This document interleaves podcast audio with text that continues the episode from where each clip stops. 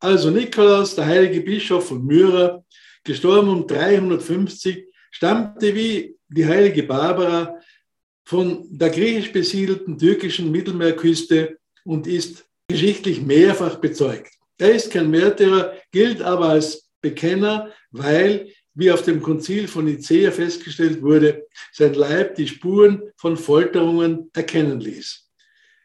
Das reiche Nikolausbrauchtum beherrscht die Vorweihnachtszeit, hat aber weit über das Fest hinaus Bedeutung, denn der vom Ostrand der alten Welt stammende Heilige hat sich merkwürdigerweise auch nichtchristlichen Völkern eingeprägt.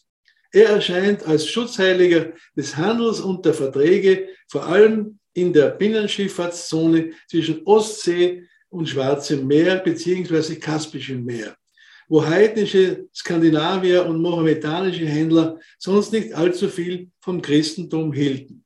Die Nikolauskirchen sind darum vor allem an Binnenwasserstraßen häufig und der Heilige spielt auch in den russischen Traditionen eine große Rolle.